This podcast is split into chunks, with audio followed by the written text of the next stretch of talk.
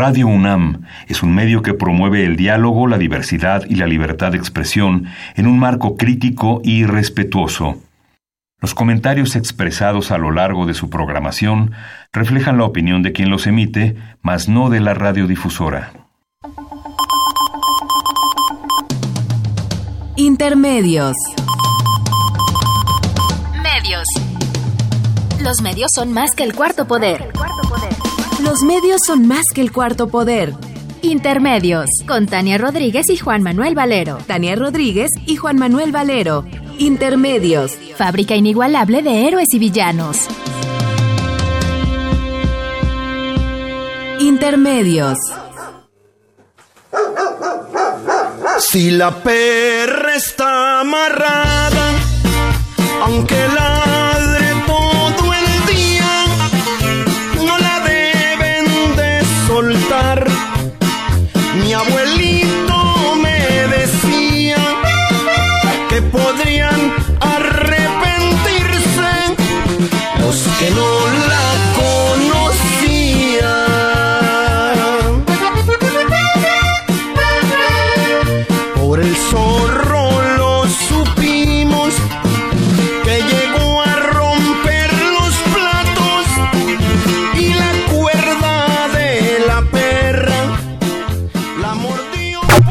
buenas noches, los saluda Juan Manuel Valero en nombre propio y en el de Tania Rodríguez que en breve estará con nosotros.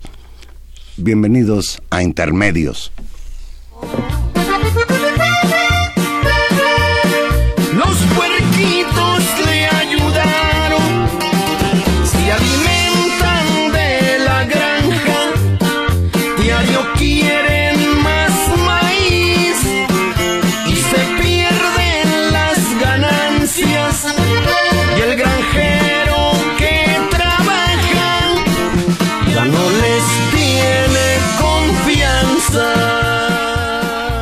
el granjero que trabaja ya no les tiene confianza. Los Tigres del Norte. Y los Tigres del Norte quizás por que el que está de moda es un hombre del norte, el Bronco. Pero antes de platicar del Bronco y que ya es candidato a la presidencia de la República, permítanme hacer una reflexión. Hoy en la mañana murió el querido escritor Sergio Pitol, allá en su casa en Jalapa, Veracruz. Sergio Pitol era originario de Puebla, pero desde su adolescencia se fue a vivir a Veracruz, después anduvo por todo el mundo, fue diplomático en distintos países de Europa Oriental, entre ellos Hungría, donde vivió algunos años. No sabemos qué nos duele más si la muerte de Sergio Pitol o los últimos años de su vida. Sufrió muchísimo esos últimos años. Padecía una enfermedad que se conoce como afasia primaria progresiva, que lo, des- lo despojó del habla y de la capacidad de leer y escribir. Sergio Pitol apenas había cumplido 85 años el mes pasado. Dentro de su obra literaria destacan los libros de relatos Tiempo cercado y Cuerpo presente y las novelas El desfile del amor, Domar a la divina garza y La vida conyugal que por cierto esta última, La vida conyugal, fue adaptada al cine. No conozco la versión cinematográfica. Pitol, Pitol fue un escritor reconocido a nivel de todos los países de habla hispana, incluso fue merecedor del premio Cervantes, el premio más importante de literatura en lengua española. Pitol no solo fue un muy buen escritor, novelista, cuentista, sino también un excelente traductor. Muchos de nosotros conocimos a escritores de la talla de Chekhov por las traducciones de Sergio Pitol. Hoy en Twitter, el excelente periodista Fabricio Mejía Madrid escribió, La muerte de Pitol cierra el círculo de los tres amigos, Carlos Monsiváis, José Emilio Pacheco y él. Y efectivamente, siempre hubo una relación de amistad entrañable entre el excelente escritor también ya desaparecido, José Emilio Pacheco, quien no leyó Batallas en el Desierto, y el célebre polemista, extraordinario periodista, Carlos Monsiváis. Yo quise hacer un paréntesis para señalar que cómo extrañamos a Carlos Monsiváis, por cierto, durante muchos años colaborador de Radio UNAM, en medio de este desastre de lo que es la vida política nacional. Pues, ¿qué decimos de Sergio Pitol? Lo querremos siempre y lo seguiremos leyendo y que no haya tenido el gusto de hacerlo es una buena oportunidad porque finalmente los escritores tienen esa ventaja sobre muchos otros de nosotros que se van, pero su obra aquí se queda. Bien, pues en materia de lo que es el asunto electoral, la cosa se puso bronca. Sin hacer mención de los delitos cometidos por Jaime Rodríguez Calderón, alias el Bronco, y sin tener certeza de que cumplió con el número de firmas requeridas, la noche del lunes pasado, una lucha, una noche amarga para la democracia mexicana, el Tribunal Electoral del Poder Judicial de la Federación le otorgó su registro como candidato independiente por la presidencia de México.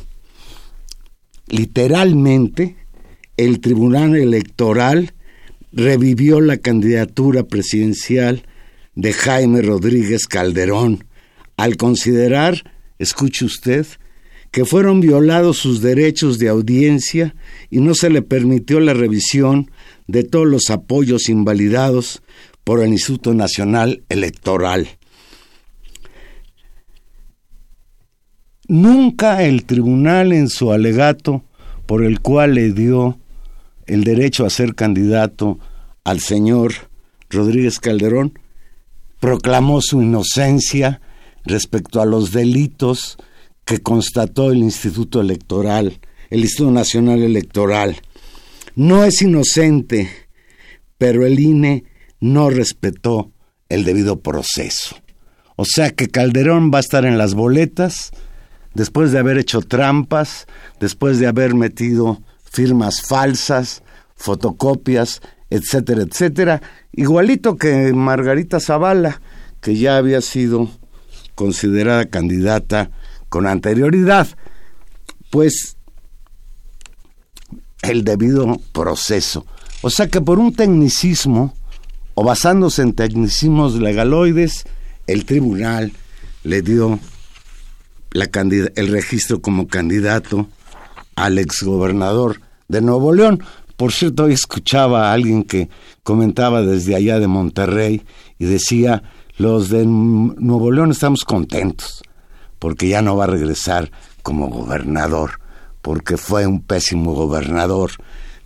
Año dos meses creo que duró en el cargo o algo por el estilo. Por cierto, habría que recordar que el Bronco llegó a la gubernatura de Nuevo León disfrazado de candidato independiente, porque en realidad él ha sido siempre un priista de toda la vida y quizás se aprovechó de la situación de el repudio que ya hay en Nuevo León por distintos gobiernos priistas, el último el de Medina, que bueno, pues incluso Medina está investigado por peculado, y en ese sentido, pues el Bronco se disfrazó de independiente, engañó al electorado de Nuevo León y llegó a la gubernatura.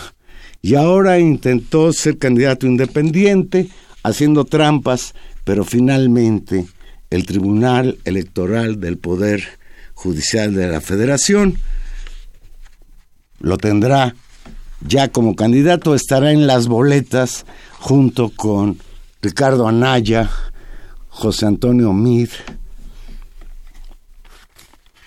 Andrés Manuel López Obrador, Margarita Zavala. Tenemos en la línea a Tania, Tania Rodríguez. Hola Tania.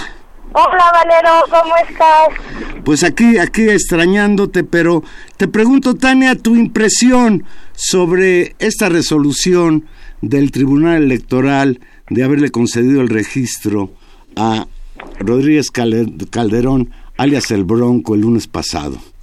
Mira, yo creo que tiene esto dos, podríamos decir hasta tres dimensiones. Una de orden claramente institucional, es decir, el IFE había tomado una decisión, yo entiendo muy bien que el tribunal tiene una, una actuación de revisión, pero claramente los elementos que se habían demostrado con la fiscalización de las firmas eran escandalosos. Entonces ahí hay un, un, desgaste en términos institucionales. Esa es la primera observación que podría hacer. La segunda tiene que ver con algo que tenga que ver con, ¿qué te diré, Valero? Con la ética pública.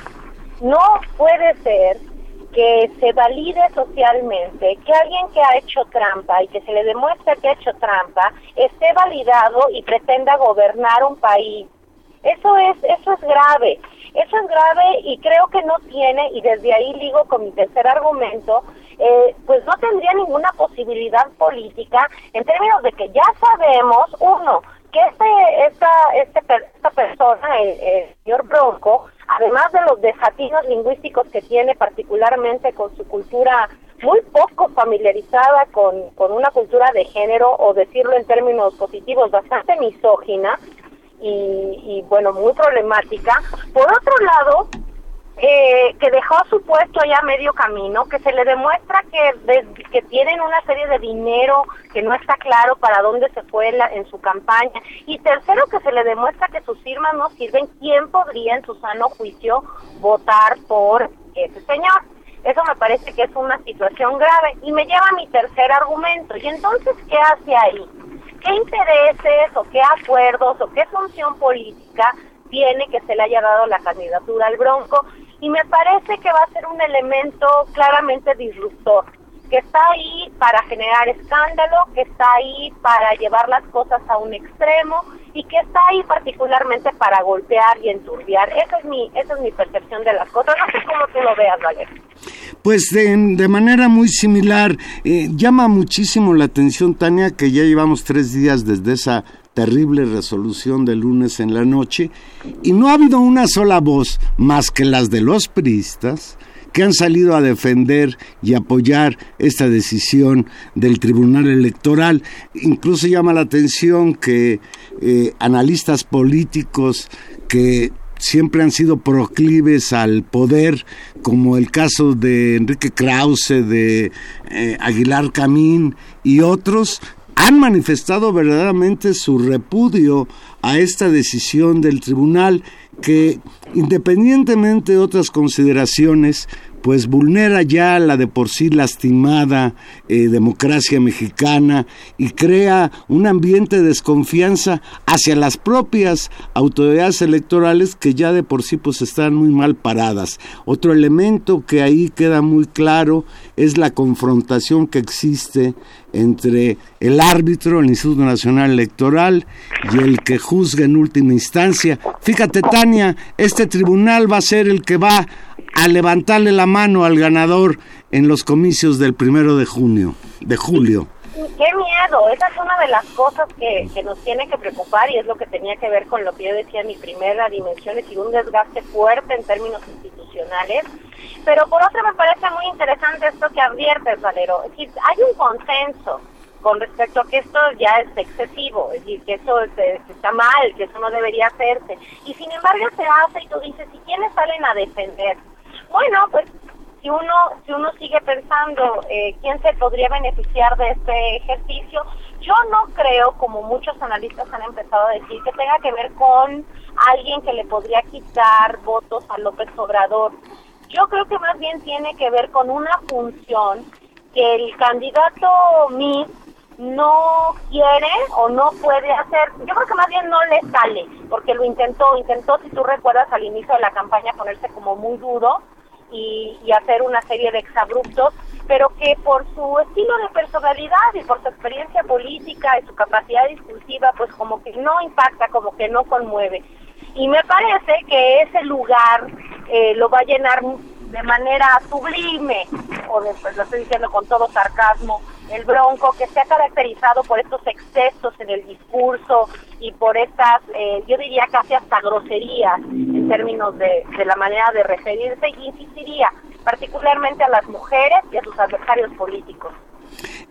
Bien, Tania, pues algo que quieras agregar al respecto y aquí te espero si llegas. Sí, ahí voy, Valero. Bueno, entonces aquí te esperamos. Buen camino.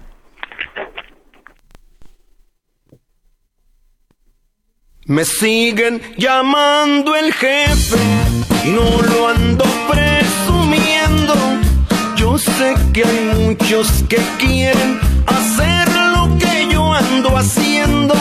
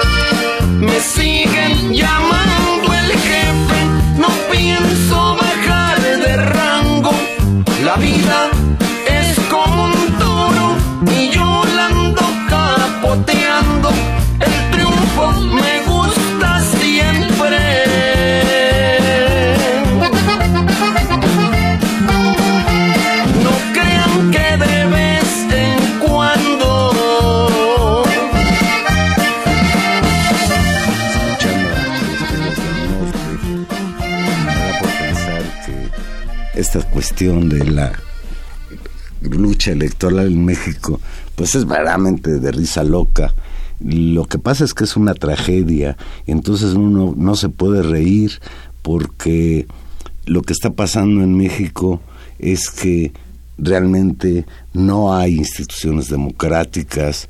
Hablamos de que somos un país democrático y en los hechos todos los días entramos en contradicción con ello los que pretenden ser candidatos hacen trampa, las instituciones encargadas de atender este tipo de asuntos, pues eh, no actúan de acuerdo con el rango que tienen como magistrados en este caso.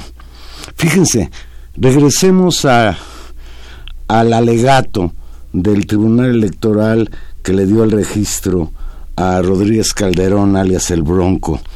Aun cuando no cumplió con el umbral de firmas, se infirió que el haber recuperado algunas en otras fases podría recobrar las 16.656 que le faltan, por lo que ordenó al instituto registrarlo como aspirante. Y uno se pregunta, bueno, si en afán de ayudar al Bronco como ciudadano, etcétera, respetar sus derechos ciudadanos, pues ¿por qué no fue la resolución pedirle al INE que revisara más ampliamente si el Bronco cumplió con el total de firmas que se requiere de acuerdo a los lineamientos que hay para poder ser candidato independiente? Porque sí hay que recordar aquí que Margarita Zavala obtuvo el registro a pesar de que hizo trampas muy similares a las del Bronco, solo por el hecho de que sí rebasó el tope de ochocientos y tantos mil firmas que se requerían.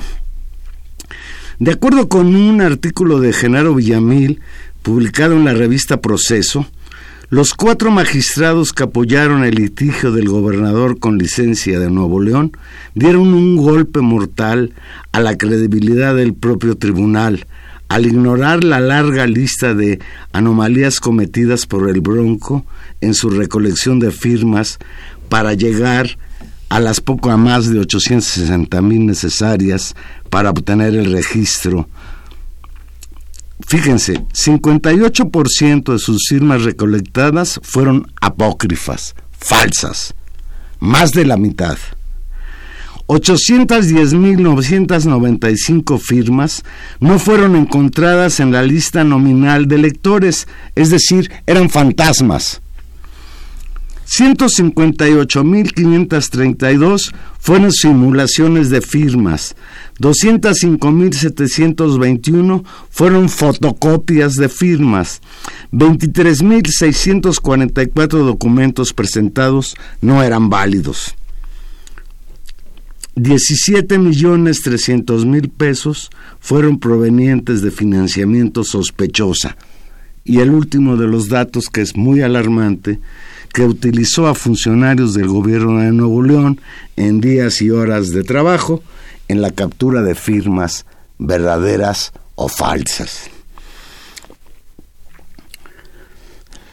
Y bueno, pues lo que ha sucedido es que la reacción de las redes sociales, de los comentaristas políticos, del público en general, pues han sido verdaderamente de rechazo.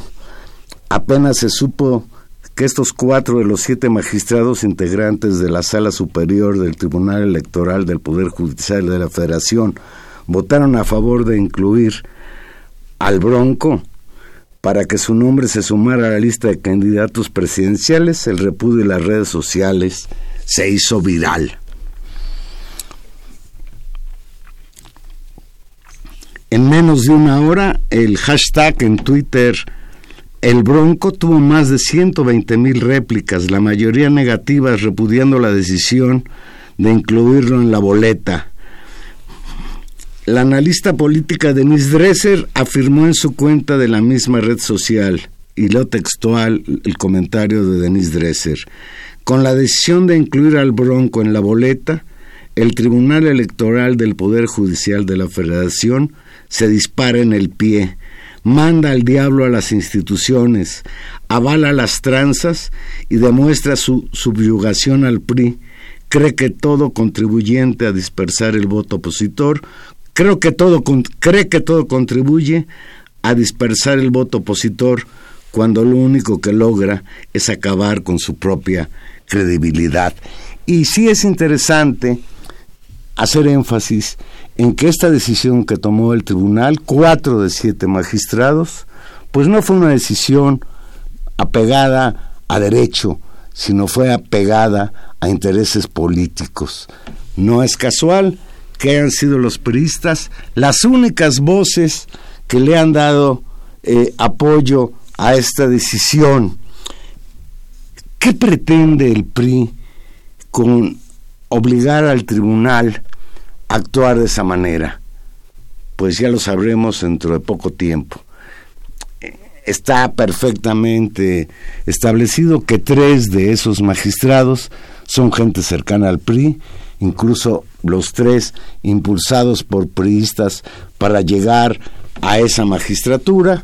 El cuarto de ellos, por cierto, fue un, una propuesta del ex senador Ricardo Monreal de Morena, pero bueno, pues a lo en el camino ya lo convencieron de alguna manera, de alguna manera como las que se utilizan en México para convencer a alguien de que doble a la ley.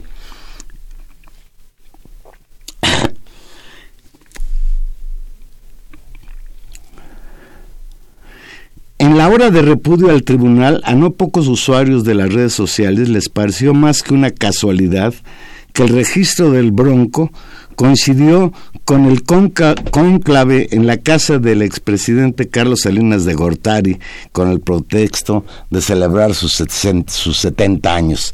El fin de semana pasado, el señor Carlos Salinas de Gortari cumplió años, él no se ha ido de la política mexicana, invitó a alrededor de 100 personalidades a esta, no sé si cena o comida, y hay quien señala que ahí, pues desde luego el tema fue cómo detenemos a Andrés Manuel López Obrador y que quizás pues se haya filtrado que ellos ya sabían cuál iba a ser el fallo del Tribunal Electoral del Poder Judicial. Ignoro, no sé si tú lo sepas, Gilberto, si alguno de los magistrados fue a la cena de Salinas. No, ¿verdad? No lo podemos confirmar.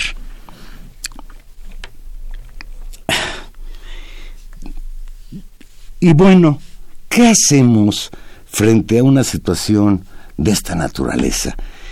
¿A quién recurrir? El Instituto Nacional Electoral ha levantado un acta eh, ante la FEPADE, ante eh, esta instancia de análisis de los delitos electorales eh, que pertenece a la Procuraduría General de la República y parece que ahí se pudiera establecer los delitos que se cometieron. Pero usted recordará que hace poco el titular de la FEPADE, el señor Nieto, fue destituido de su cargo porque se le ocurrió investigar la relación entre el dinero que la empresa Odebrecht le entregó al ex director de Pemex, Emilio Lozoya, y la conexión con la campaña electoral de Enrique Peña Nieto en 2012. Y pues desde luego con esos antecedentes yo veo muy difícil que la FEPADE pueda detener este atropello. porque es un atropello para la democracia que un tramposo como Rodríguez Calderón, alias el Bronco, vaya a estar en todas las boletas? Por ahí leí, creo que fue Pedro Ferriz, un, uno que también pretendió ser candidato independiente y no alcanzó el número de firmas requeridas, parece el que, él sí buscaba firmas de verdad. Este señor, eh, Pedro Ferriz, periodista, comentarista famoso, eh, señala que eh, la decisión del tribunal es un insulto a la inteligencia y una cuchillada a la ya precaria democracia mexicana.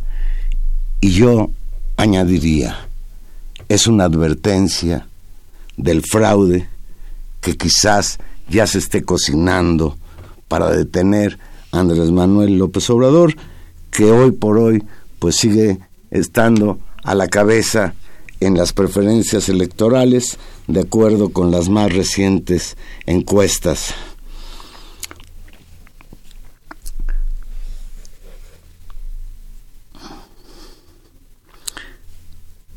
En, en hoy, en el semanario Proceso, nuestro amigo Álvaro Delgado publicó un encuentro que hubo entre el candidato del PAN, eh, Ricardo Anaya, y un grupo de hombres prominentes de negocios, empresarios de allá de Nuevo León, donde empezaron a sonar los tambores de guerra contra López Obrador. El empresario Rogelio Sada Zambrano, de Cemex, ¿sí? Eh, señaló que el Bronco le va a quitar por lo menos tres puntos a López Obrador. Y si tiene razón, y si tiene razón este cuate Rogelio Sada Zambrano, verdaderamente por tres puntos es, es verdaderamente exponer demasiado. No, yo tengo la impresión de que no, yo ahí coincido con Tania en lo que nos comentaba. No hay un asunto de que si le va a quitar tantos o cuantos, porque yo no creo, y lo digo con toda sinceridad, que el señor Rodríguez Calderón vaya a tener más de 5% de preferencias a lo largo del proceso, independientemente pues de que será muy vistoso. Por ahí alguien comentaba de que su presencia en la contienda electoral le va a dar sabor al caldo que el señor como candidato es muy buen candidato. Es como Fox.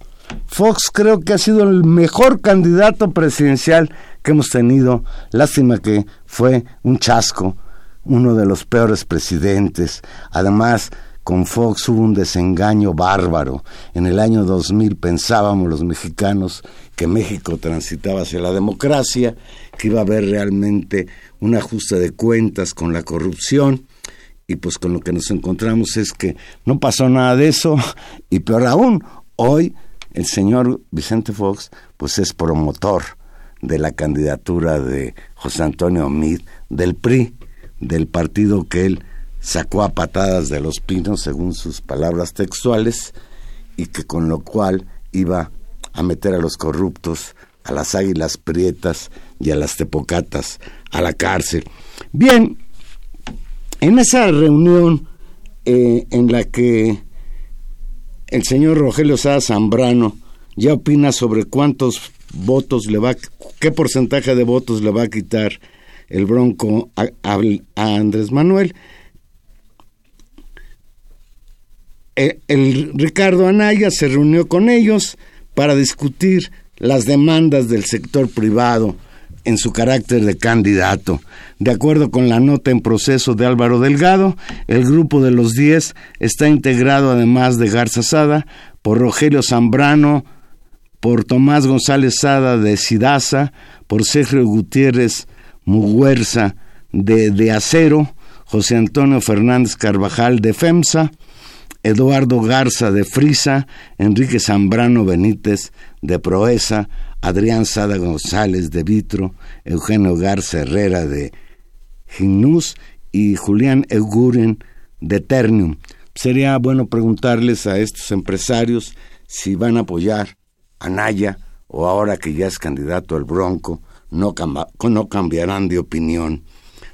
Anaya confirmó la cena que se celebró precisamente en el domicilio de Armando Garza Sada, del Grupo Geo, del Grupo Alfa, en este municipio de San Pedro Garza García, considerado por cierto el municipio más rico del país, donde tienen su residencia estos magnates regiomontanos.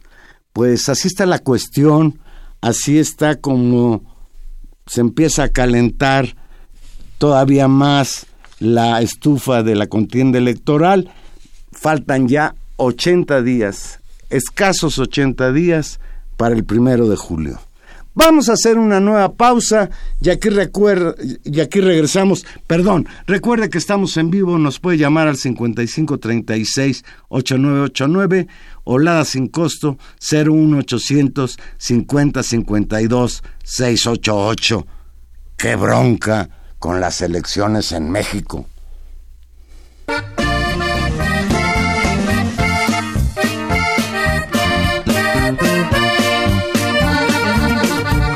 Entre Carlos y Raúl eran los dueños de un circo.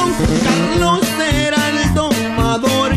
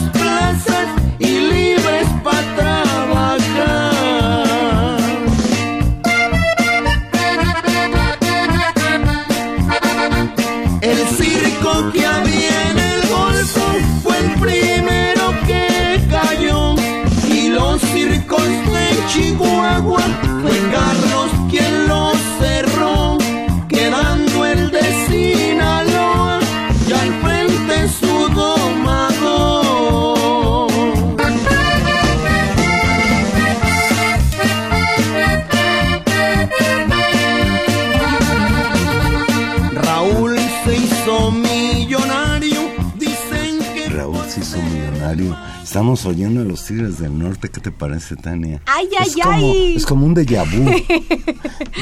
Qué feo que sea un déjà vu de 1988 o de No, 1900. como del 94. Sí, bueno, o, o de... No, de Raúl Michazo Millonario.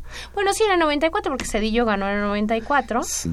Esta canción estaba, la llegaron a Habrá sido como en el 90 Yo, yo ya no la escucho en, Como en el en- 96. en la radio comercial. Bueno, es que ya es historia del siglo pasado, Valero. Sobre la gente muy mayor como nosotros se acuerda de esa historia. Pues, Tania, comentaba yo antes de que llegaras que Rogelio Sá Zambrano, este prominente empresario de Monterrey, de Nuevo León, señaló que como comentario de que él calcula que el Bronco le va a quitar 3% de votos a López Obrador. Y independientemente de que estés de acuerdo con él o no, lo que sí es ya verdaderamente pues preocupante por estas mismas declaraciones, que uno se dé cuenta de que ese registro del Bronco tiene di- dedicatoria con quien va encabezando las encuestas, el candidato de Morena, Andrés Manuel López Obrador. Sí, yo, yo te decía que, que puede ser que le quite puntos y bueno, esas cosas pueden pasar.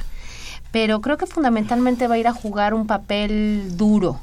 Y viendo el grupo que está atrás de él, es un grupo, es, es un acto de presión política. Yo creo que claramente es eh, que el Bronco esté en ese lugar, es un elemento de, de que se sume al golpeteo político. Esa es, esa es, la, esa es la cuestión. Es para echarle un montón.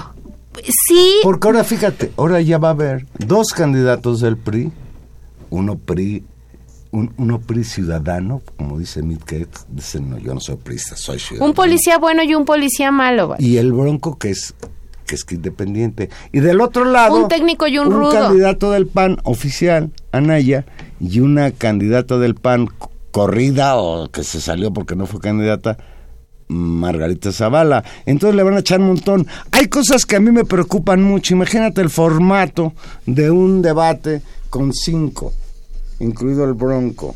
Y a ver si no al rato dicen que también Ríos Peter fue violado en sus derechos ciudadanos y lo meten al... Pues no sé. Pues sí, y todo eso, Juan Manuel, todos estos movimientos creo que se entienden particularmente por cómo, por cómo se están construyendo las cosas. A fines de marzo se dio a conocer las encuestas donde Andrés Manuel López Obrador alcanzaba el nivel más alto desde diciembre en el rastreo de Bloomberg. Tenía 43.7% de la intención del voto y se colocaba 20 puntos arriba de su más cercano contendiente, Ricardo Anaya, quien perdió puntos y se ubicó en el 23%. El priista José Antonio Mid también cayó y se consolidó en la tercera posición con el 20% y la sorpresa que Bloomberg reporta es el aumento de Margarita Zavala que alcanzó el 11.7% de los votos. Creo que esa es una parte de la discusión y el otro es eh, las, las- los pronunciamientos y las noticias que han venido apareciendo con respecto a definiciones de grandes actores políticos o que por lo menos a empresarios como este grupo de los 10 del que tú hablabas y a los grupos de poder les impacta mucho que son, por ejemplo, el semanario británico The Economist, donde pone eh, en el centro del debate la propuesta la propuesta económica de Andrés Manuel López Obrador, ya no necesariamente, digamos, criticándola terriblemente, acusándola de peligro, sino evaluando incluso los efectos que podía tener en el crecimiento o no crecimiento económico, lo que lo coloca en otro en otro nivel de discusión, Valero, y eso me parece que también ha puesto nerviosos a muchos. Pues fíjate, este, este semanario, que además su perfil es neoliberal, de ninguna manera es un semanario con una línea editorial de izquierda, señala que López Obrador es el único candidato que representa una ruptura con el pasado. Leo textual, los mexicanos no recuerdan a los gobiernos del PAN con más afecto que a los del PRI, asevera la publicación en el reportaje titulado ¿Cómo AMLO podría ganar las elecciones en México? Subraya The Economist.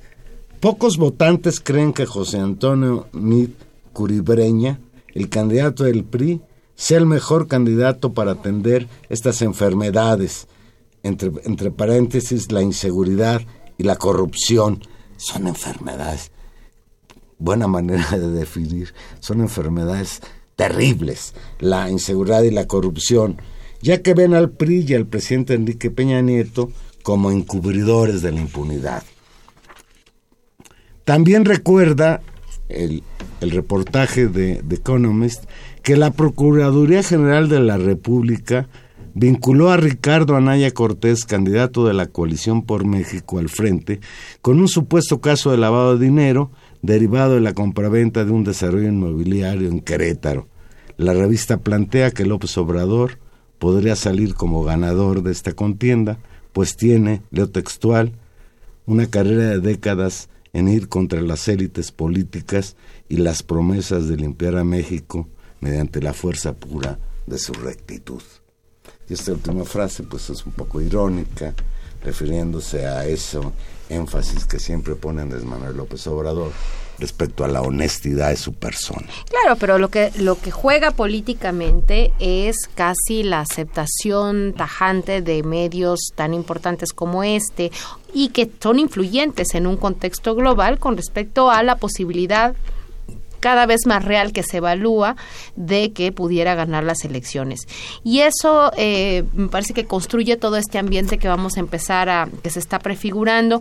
Hemos visto incluso cómo actores económicos diversos también empiezan a reaccionar eh, medianamente más abiertos a discutir con eso. Fue muy, fue muy interesante y, y vale la pena recordarlo, la discusión que hubo con respecto al, al aeropuerto, donde el, pues el todavía candidato Andrés Manuel les dice, bueno, pues vamos a sentarnos a hacer ya un plan de trabajo para revisar. No nada claro, bueno, ¿no? pues porque era tremendo, era darle ya una, digamos, simbólicamente, incluso en la enunciación del acuerdo y en la gestión, lo que había era en realidad una especie de reconocimiento de presidente de facto, de, de transición, de, de tratarlo como candidato ganador y creo que ahí claramente pues el gobierno ha de haber hecho dos, tres llamadas diciendo, oigan, pues si todavía no gana, ¿cómo que se van a hacer, por sentar a una mesa de trabajo para discutir las condiciones de seguimiento no del aeropuerto? Creo que todo eso está en el ambiente, eh, Juan Manuel,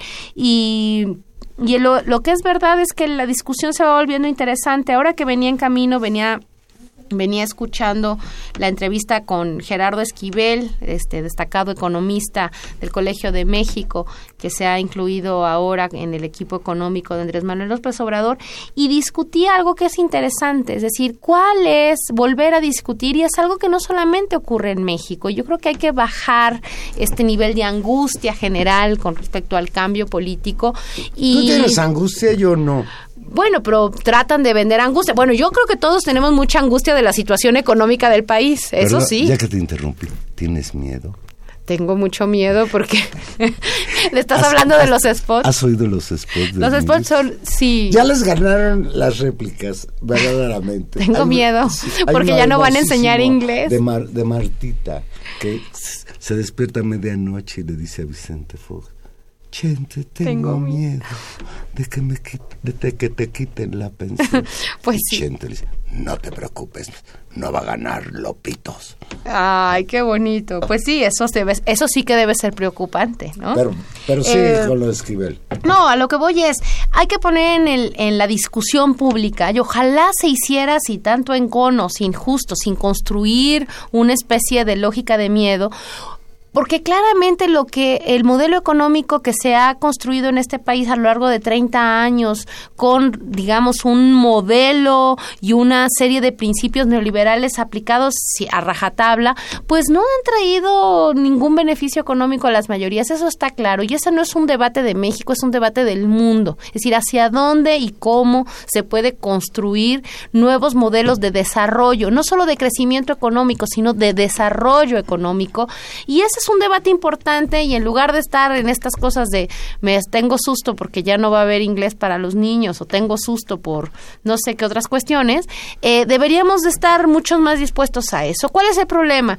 El problema es que sí hay gente que se ha hecho muy, muy, muy rica con este con este modelo Pero pues, esa es- básicamente de es expropiación. Muy, muy, muy poca. Ese es el tema, Valero. Y ahí depende de cuántos y quiénes realmente votan y cómo, pues sí, las elecciones pueden ser un elemento interesante para cambiar el rumbo de los países, pero pues eso, eso depende depende de las reglas, depende de nuestra capacidad Pues- política y depende pues de lo que la gente decida.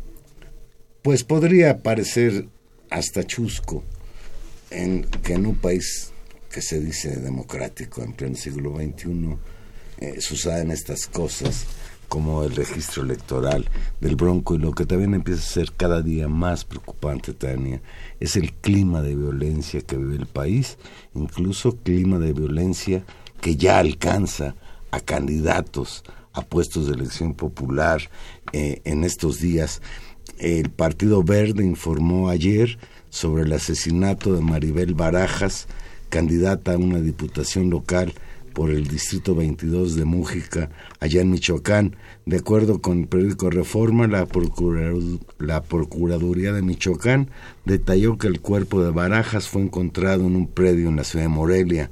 Lo textual, la Fiscalía Especializada con Atención a Delitos de Homicidio cometidos en agravio de la mujer trabaja líneas de investigación bajo la premisa de actuar con transparencia y lograr el esclarecimiento de los hechos. No habrá impunidad apunta la Procuraduría. ¿Cuántas veces hemos escuchado esto, Tania? Ojalá que esta vez sí sea cierto. Y, y Juan Manuel, el tema aquí es, eh, digo, es muy lamentable el asesinato de esta candidata y hay dos elementos, pues mínimos, por los cuales nos tendremos que preocuparnos. Es decir, que su asesinato engruesa las filas de este, pues ya sin número desquiciante, diría yo en ocasiones, cantidad de mujeres que son asesinadas todos los días en este país en condiciones eh, lamentables de yo diría, claro, sigue, sigue estando localizado en ciertos sectores sociales más, más vulnerables, pero que alcanza pues a, a, todo el amplio espectro de la sociedad mexicana esta cuestión de la violencia hacia las mujeres y el feminicidio. Pero por otro lado, y esa es la otra cara de este asesinato, pues también la cantidad de violencia política sobre eh, los candidatos. En un reporte actual entre la campaña, entre el 8 de septiembre al 8 de abril, se han asesinado al menos 79 políticos en este contexto. 79 políticos, gente que se dedica,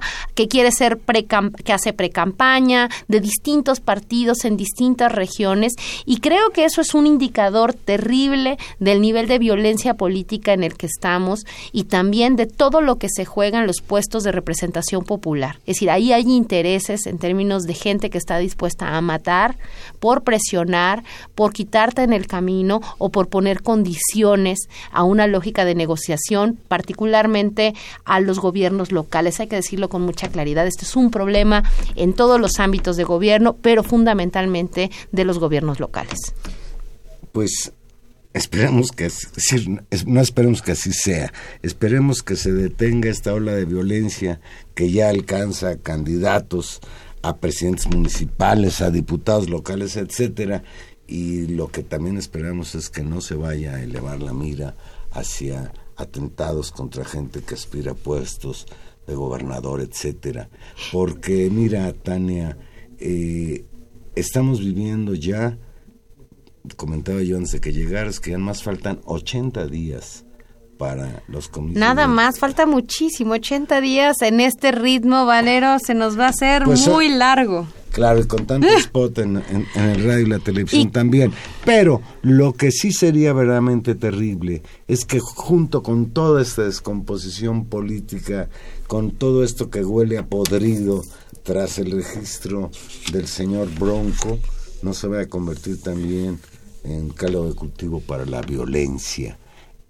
Y eso verdaderamente nos preocupa, porque hoy, por ejemplo, Andrés Manuel López Obrador señalaba, si realmente en México todo fuera normal, pues yo ya podría decir que este arroz ya se coció, con base en las encuestas, en las preferencias electorales, pero conociendo el, las mañas de los opositores, pues ahora no solo hay que garantizar el voto, sino cuidar de que no vaya a haber un nuevo fraude electoral.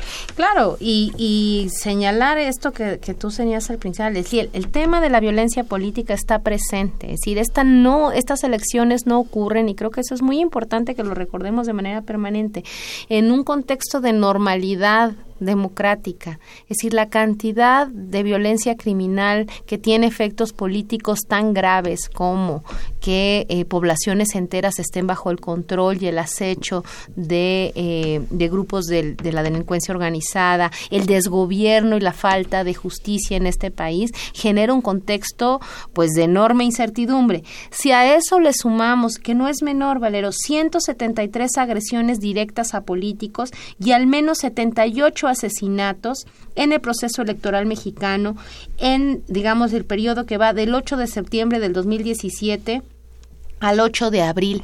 Es escandaloso en cualquier democracia. Es decir, esto es inaceptable como criterio de lectura de que este es un país democrático y estable. Es, es un número exacerbado de violencia política. Alguien podría decir, bueno, pero no los mataron porque son opositores militares, digo, políticos, sino porque es un problema del crimen organizado. No, pero los están matando en su calidad de candidatos en función de las negociaciones que el control de sectores del Estado Estado mexicano permiten el desarrollo de estas prácticas y de estos negocios y de estos grupos que se han ido haciendo del control del Estado. Eso es lo peligroso y sí es gravísimo. Vámonos de buen humor, Tania. ¿Qué, ¿Qué opinas de quienes señalan, un poco en broma, no sé si en serio, que a lo mejor Peña Nieto le pidió a los magistrados del tribunal que le dieran el registro a Rodríguez Calderón porque quieren ahí hacer un cambalache y que a lo mejor en pocos días Smith va a renunciar a su candidatura en favor del Bronco. Ay, no, bueno, ya sería el colmo. O sea, yo yo creo que no, yo creo que no, yo creo que van a se va la estrategia es jugar a alguien que pega, a un técnico y un rudo. Me parece tan evidente la, la estrategia que, que, hasta, o sea, que hasta da flojera como analista sentarse a reflexionar sobre ello. Es decir, ¿qué estarán tratando de hacer? Es tan evidente que, que bueno, pues da como pena.